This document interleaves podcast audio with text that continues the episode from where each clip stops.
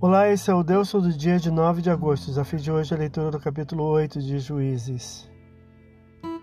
Os efraimitas, enciumados e desejosos de tomar a dianteira e proeminência dentre as tribos israelitas, questionam animosamente ao juiz, que com humildade e controle próprio responde, pondo a si e a seu povo de forma inferior, Manasseta que era.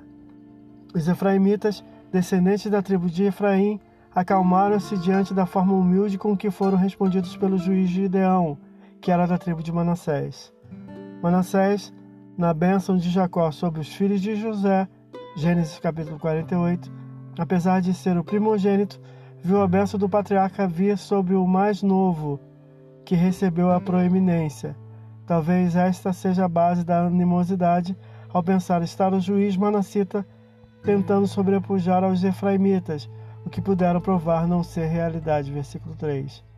Esse espírito de independência e superioridade dos efraimitas provocará a cisão futura próxima de Israel e Judá, em tempos do filho de Salomão. 1 Reis, capítulo 12, versículos 16 e 17. Gideão prova seu espírito humilde e pacífico, evitando que parecesse aspirar à supremacia sobre Israel, sendo manacita.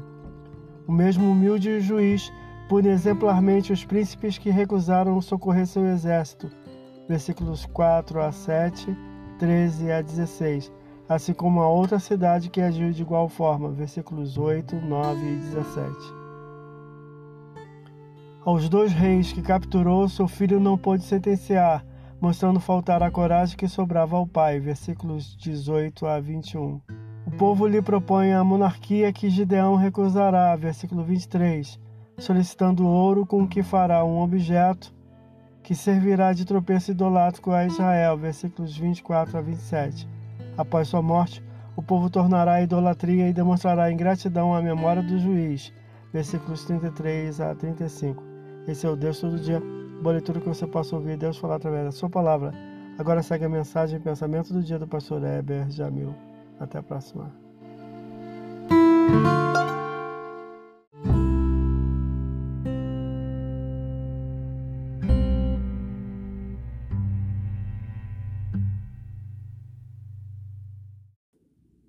Pensamento do dia. O amor, que é amor, mostra-se na atitude. Essa história de falar e não demonstrar acarreta dúvidas acerca da veracidade das palavras.